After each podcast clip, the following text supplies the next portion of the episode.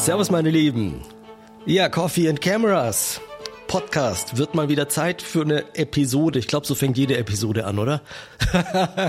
ich könnte es mir gut vorstellen. Aber ja, tatsächlich ähm, habe ich mal wieder Bock und habe ein bisschen was zu erzählen und dachte, ich gebe euch mal so ein kleines Update.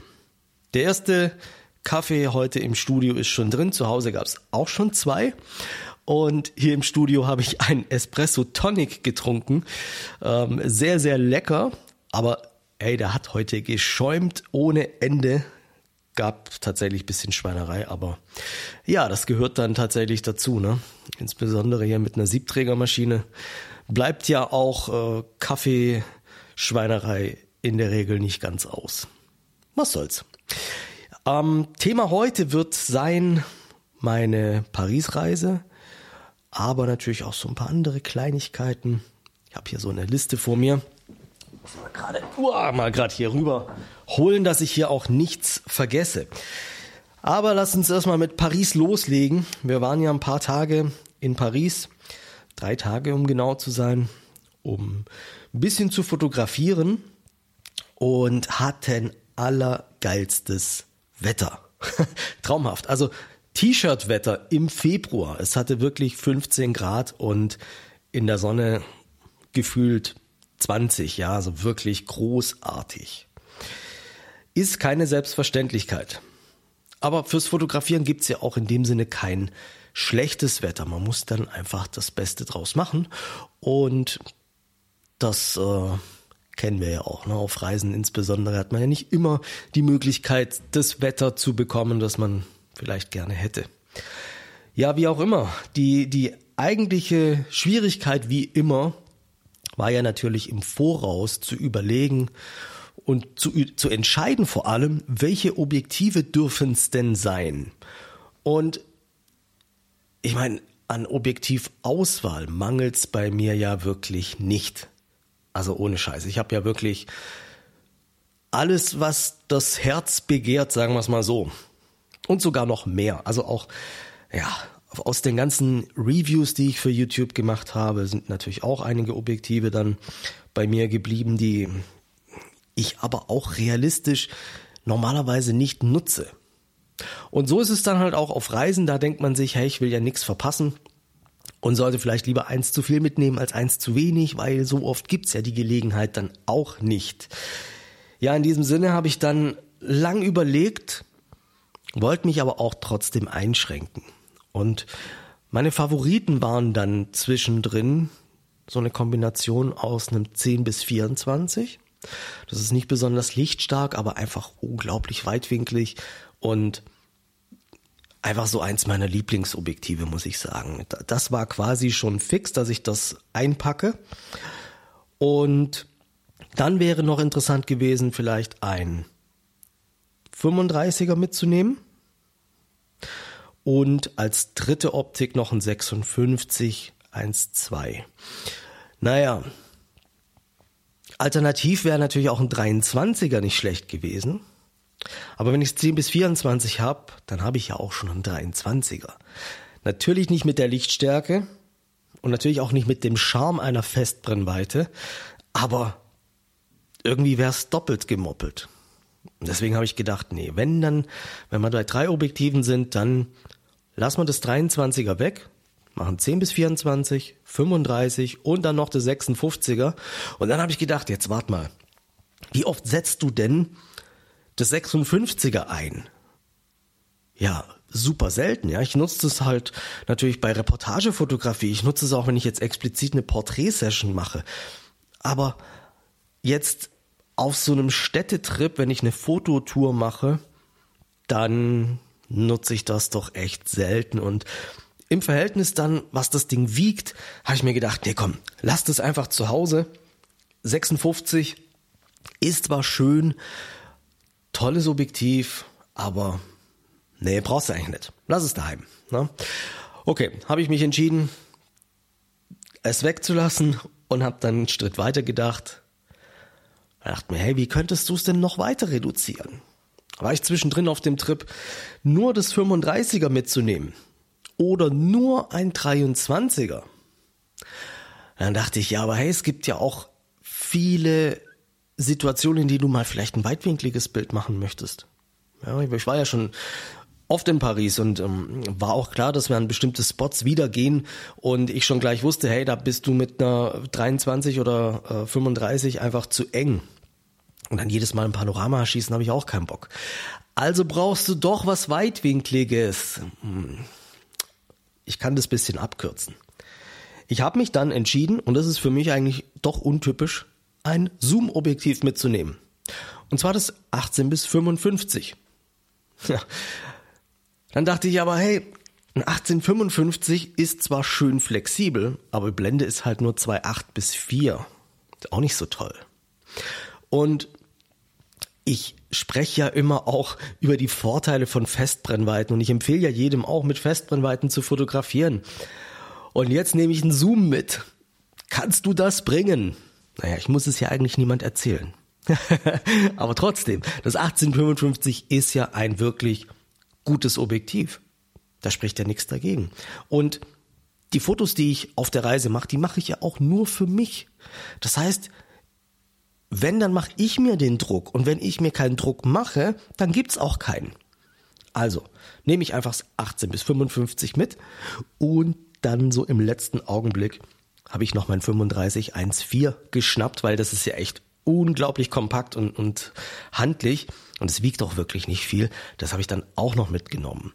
Und der Vorteil ist, dass du bei der Kombination auch nicht mal einen Rucksack brauchst. Das heißt, du kannst wirklich eins der beiden Objektive in, in die Jackentasche stecken ähm, und unterwegs einfach mal tauschen. Und das ist ja auch unglaublich befreiend, wenn ich keine Fototasche brauche. Wenn ich einfach nur mir die Kamera umhänge und losziehe, habe ich kein, keine Belastung, kein Ballast. Ich bin viel freier. Ich bin nicht so erschöpft am Ende des Tages. Und auch ein leerer Rucksack wiegt ja auch was. Also selbst wenn da keine Objektive drin sind, hast du trotzdem einen Rucksack auf dem Rücken. Und deswegen habe ich gesagt, hey, nimm einfach mal nur die beiden, steck das Ding in die Jackentasche und fertig aus. Soll ich euch was sagen? Ich habe kein einziges Bild mit dem 35er gemacht. Ich habe alles mit dem 18 bis 55 gemacht. Nicht, weil es besser war. Nicht, weil die Bilder mit dem 35er nicht super gewesen wären. Oder weil das 35er nicht ein tolles Objektiv ist, sondern einfach, weil ich keinen Bock hatte zu wechseln und ich einfach unbeschwert, ich nenne es jetzt mal krass, knipsen wollte. Ja, ich habe tolle Fotos gemacht, natürlich. Ich habe mir viele Gedanken über die Bildgestaltung, über den Bildaufbau gemacht. Aber ich habe einfach alles mit einem Objektiv gemacht. Mega. Habe ich schon lange nicht mehr gemacht. Also normalerweise ziehe ich ja schon eher mit ein, zwei oder manchmal auch drei Festbrennweiten los. Aber in dem Fall habe ich gesagt, ich habe einfach Bock, leicht und unbeschwert mit ein bis zwei Objektiven ohne Fototasche unterwegs zu sein. Habe ich es bereut? Nuller. Also ganz, ganz toll. Ähm, war eine Riesenfreude. Und genauso werde ich es auch beim nächsten Mal wieder genießen, vielleicht nur mit einer Festbrennweite loszuziehen. Es gibt hier ja auch kein richtig und falsch, es gibt kein besser und schlechter und ich habe dann auch so einen schönen Instagram-Post dazu gemacht und habe dann auch geschrieben, hey, wenn ich es mit dem einen Objektiv nicht schafft, gute Bilder zu machen, dann hätte ich es mit einem anderen auch nicht geschafft. Und letztendlich fehlt dir immer genau die Brennweite, die du zu Hause gelassen hast. Ja, für dieses eine Bild. Ja, ich, klar hätte ich auch mit einem Tele, mit dem 70-300 hätte ich auch paar tolle Shots machen können. Gar keine Frage. Aber das dafür mitschleppen war es mir persönlich einfach nicht wert. Jetzt auf dieser Reise. Vielleicht auch einfach deswegen, weil wir schon oft in Paris waren. Das kann natürlich auch eine Rolle spielen. Aber ja, so war es einfach dieses Mal. Tolle Sache. Ich habe so weit reduziert, dass ich dann sogar nur mit einem Akku losgezogen bin. Und da muss man sagen, das ist schon mutig. Ähm, war aber auch keine Absicht. Aber ist alles gut gegangen. Ich habe keine Akkuprobleme bekommen. hab äh, trotzdem natürlich äh, bes besonders auf meine, äh, auf meinen Stromverbrauch achten müssen. Aber alles gut gegangen. Ja. Das würde ich jedenfalls nicht empfehlen, mit nur einem Akku loszuziehen. Aber mein Gott, jeder macht mal so seine Fehler. Ne? Ich bin auch mal losgezogen und habe dann unterwegs gemerkt, dass ich keine Speicherkarte dabei habe. Ja, shit happens. Was schiefgehen kann, wird auch schiefgehen und da ja, muss man muss man locker locker mit umgehen, wenn möglich. Ja, wenn es bei einem Job passiert, wäre es natürlich äh, nicht so vorteilhaft, definitiv. Ja, wie auch immer, ich werde bald eine kleine Bildbearbeitungssession aufzeichnen zu den Bildern, die ich gemacht habe. Habe schon einige meiner Favoriten markiert und habe tatsächlich auch diesmal Bock, um, um diese Simplifizierung, nenne ich es mal, jetzt noch weiter zu treiben, die Bilder nicht in Capture One zu bearbeiten, wie ich es normalerweise mache, sondern ähm, Radiant-Foto zu nehmen. Habe ich euch auch mal auf YouTube vorgestellt und einfach auch um zu sagen, hey, du hast ein schönes Bild gemacht, mach den ganzen Prozess so leicht wie es geht und wenn am Ende ein tolles Bild rauskommt, dann ist das doch schön. Und was da, was dabei an Schritten notwendig ist, das würde ich einfach mal gerne reduzieren und schneller zu einem guten Ergebnis kommen, um mehr Zeit für andere Sachen zu haben. Ja, also das ist vielleicht eine ganz gute Überleitung auch zu dem nächsten Thema, mit, mit dem ich hier äh, mit euch, über das ich euch, mit euch ein bisschen sprechen möchte. Ihr habt es vielleicht auf Instagram gesehen. Ich habe mich ja in den letzten Wochen und Monaten auch intensiv mit einem Laser beschäftigt, also mit einem mit einer Lasergravurmaschine. Dazu kommt am an diesem Wochenende ein sehr cooles Video auf meinem YouTube-Channel. Zieht euch das unbedingt rein, ähm, was man damit so machen kann. Also, ich gebe euch mal so einen kleinen Einblick. Ich habe mir das eigentlich mehr oder weniger aus Spaß an der Freude zugelegt, um ein bisschen rumzuspielen. Ich hätte nicht gedacht, dass ich mit einem Lasergravierer so viel Spaß habe, muss ich ehrlich sagen. Ähm, es ist mindestens genauso kreativ wie die Fotografie und die beiden Themen lassen sich auch wirklich gut kombinieren. Also man kann mit diesem, mit dieser Lasergravurmaschine wirklich Fotos gravieren auf unterschiedliche Materialien, zum Beispiel auf Holz, auf eine Steinplatte äh, oder auch auf ein Blatt. Ja, ich habe ein Blatt von einem Baum genommen und habe ein Bild reingraviert. Ähm, total genial, was man da so machen kann. Ja, das ähm, ist aber nicht alles. Ja, man kann Fotos gravieren, natürlich, leider nur in Schwarz-Weiß, logischerweise. Aber du kannst natürlich auch Holz ausschneiden. Und das hat mir wirklich äh, richtig Freude gemacht. Ich habe zum Beispiel für meine Kursteilnehmer hier in, in meinen Workshops habe ich Anhänger gemacht. Also ein, ein Kamerasymbol, den Namen vom Teilnehmer, habe das Ganze aus Holz ausgeschnitten und mit so einem Kettchen einen Anhänger draus gemacht, den man sich dann an die Fototasche hängen kann. Hey, die haben sich ein Loch im Bauch gefreut. Ja, das war einfach ein richtig schönes äh, kleines Geschenk und jeder hatte ein Grinsen im, im Gesicht. Ja, ähm, dann habe ich Flaschen graviert, habe ich auch auf Instagram gezeigt, wie, wie ich das mache und die Ergebnisse geteilt. Die gibt's übrigens jetzt auch in meinem Shop. Äh, poste ich euch auch mal einen Link dazu in den Show Notes. Ähm, hat keinen direkten Fotografiebezug in dem Sinne, aber wenn man das natürlich mit einem Fotografiespruch macht oder eben wie mit den Anhängern ein Kamerasymbol aufgraviert, dann hat dieser Lasergravierer doch wieder einen Fotografiebezug. Und für mich ist es wirklich eine ganz spannende Sache, um ja, für mich selbst kreativ zu sein, meine Bilder zu veredeln, würde ich es mal nennen, anders zu präsentieren. Und natürlich auch, ähm, um hier für meine, für meine Kurse ähm, Branding zu machen. Ne? Also meine, meine Stifte zum Beispiel, die die Teilnehmer bekommen, die werden graviert. Ja, da steht dann drauf, lerne fotografieren und Pixel Catcher steht auch noch mit drauf. Ja, von daher coole, coole Sache für mich und vielleicht auch für den einen oder anderen von euch interessant. Ist sicherlich nicht für jeden gedacht.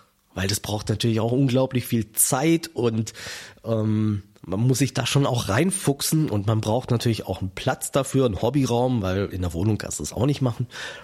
Aber ich glaube, es ist trotzdem interessant mal zu sehen, wie so ein Ding funktioniert und was man damit machen kann. In diesem Sinne verweise ich jetzt nochmal auf das Video, das äh, an diesem Wochenende in, auf meinem YouTube-Channel kommt. Zieht's euch rein und ähm, ja, gebt mir auch gerne Feedback. Jetzt möchte ich abschließend noch ein bisschen über neue Kurstermine sprechen, denn ich habe für einige Kurse wieder neue Termine bereitgestellt und äh, möchte hier mal kurz natürlich auch ansprechen. Zum einen habe ich neue Termine gemacht für den Grundlagen-Workshop. Grundlagen der Fotografie. Da geht's um alles, was du brauchst, um mit deiner Kamera nicht nur zu knipsen, sondern auch zu fotografieren. Und dazu gehört natürlich Blende, Zeit und ISO, wie die wirken, was sie fürs Bild ähm, für, für Effekte bringen, nennen wir es mal so. Wie du deine klassischen Probleme wie eine Verwacklung, Unterbelichtung, Überbelichtung, Farbstich etc., wie du die korrigierst, wie dein Autofokus funktioniert, all diese Dinge in einen Tag reingepackt, 10 bis 17 Uhr, äh, sehr, sehr viel Inhalt. Also ich kann dir auch versprechen, dass dir danach garantiert der Kopf raucht. Aber diese Dinge sind essentiell wichtig für jeden, der mit seiner Kamera auch fotografieren möchte. Ja, also wenn du wegkommen willst vom Knipsen zum Fotografieren, dann brauchst du die Grundlagen der Fotografie. Ganz, ganz wichtig. Egal wie du die lernst, ob du die jetzt hier im Kurs bei mir lernst oder ob du dir die selber beibringst, völlig wurscht. Aber raus aus dem Automatikmodus. Wenn du da noch hängst, lass es krachen, geh das an, lerne fotografieren. Der nächste Termin, den ich festgesetzt habe für das fotografische Sehen. Da hatten wir tatsächlich vor zwei Wochen den letzten Termin, habe jetzt schon wieder den neuen, einen neuen reingeballert. Das ist ein Kurs, der ist fast sogar noch wichtiger als der Einsteigerkurs, denn hier geht's um Bildgestaltung. Alles, was nicht mit Technik zu tun hat, alles, was der Betrachter sieht und wahrnimmt. Also die Wahl deiner Perspektive wie du Vordergrund und Hintergrund richtig einsetzt, welche Wirkung Brennweiten haben.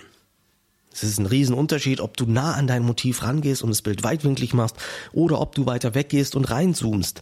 Zoom ist nicht nur eine Frage dessen, wie dein Bildausschnitt ist, sondern ein Weitwinkel zum Beispiel betont den Vordergrund. Ein Tele komprimiert Hintergrund und Vordergrund zusammen und du hast eine ganz andere Darstellung wie du mit Farben umgehst, wie du Emotionen steuerst, wie Licht funktioniert. Also du lernst unglaublich viel zu sehen, du lernst zu beobachten und Bilder zu, zu lesen, Bilder zu steuern, dass du einfach auch weniger Zufall hast, so dass du nicht nur sagen kannst, hey, wenn ich 100 Bilder mache, habe ich ein gutes, sondern dass du so weit kommst zu sagen, wenn ich 100 Bilder mache, dann habe ich halt 10 gute oder 15, ja, oder Vielleicht sind es dann auch nur zwei statt einem.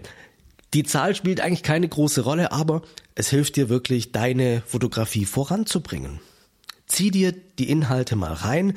Den Kurs gibt's übrigens auch zum Download. Wenn dir Stuttgart zu weit weg ist, kannst du den Kurs auch im Shop kaufen und runterladen. Passend zum Thema heute. Reisefotografie-Workshop. Auch hier habe ich einen neuen Termin festgelegt. Da geht es um Dinge wie eben zum Beispiel die Entscheidung, welche Objektive sollst du mitnehmen. Es geht darum, wie du bestimmte Gelegenheiten schaffen kannst, wie du Licht auf der Reise besonders einsetzt, welche Gurte besonders gut geeignet sind, um eine Kamera zu tragen, welche Fototasche ich empfehlen kann und so weiter. Also viele speziell auf Reisefotografie zugeschnittene Themen. Und auch noch erwähnenswert die Fototour das nenne ich bei, übrigens bei mir immer Pixel Catching, die Fototouren. Die gehen immer drei Stunden zu verschiedenen Themen. Und im Sommer machen wir da ganz gerne Architektur. Im Sommer machen wir aber auch Fototouren im Park. Und jetzt im Frühjahr machen wir eine Fototour durch die Wilhelma. Die Wilhelma ist der Zoo hier in Stuttgart, für alle, die das nicht wissen. Und auch hier gibt es jetzt einen neuen Termin. Die Termine sind alle bei mir auf der Webseite. Ich verlinke euch das natürlich in den Show Notes. Da könnt ihr euch umschauen und mal schauen, ob ihr an diesen Tagen Zeit habt. Ich habe die Termine jetzt bewusst mal weggelassen, weil diese Episode soll natürlich auch zeitlos sein, denn äh, die Kurse haben jetzt im Moment neue Termine bekommen, aber in Zukunft werden sie auch neue Termine bekommen. Insofern bleibt das auch längerfristig alles gültig. So, jetzt habe ich fast 20 Minuten am Stück gequatscht ist eine gute Länge für so eine Episode, würde ich sagen. Ich freue mich, wenn wir uns demnächst mal wiedersehen und ich hoffe, ihr konntet ein bisschen was mitnehmen aus meinen heutigen Gedanken und wir hören uns, nein, ihr hört mich beim nächsten Mal. Freue mich auf euer Feedback und freue mich vor allem, wenn ihr bei Spotify oder Apple Podcast ein, eine Bewertung hinterlasst Gerne mit Kommentar oder ohne Kommentar spielt keine Rolle, aber das hilft natürlich, dass der Podcast gut platziert ist und auch neue Zuhörer den Weg hierher finden. Vielen Dank, bleibt kreativ, bleibt gesund und ja, macht mehr Fotos. Bis bald.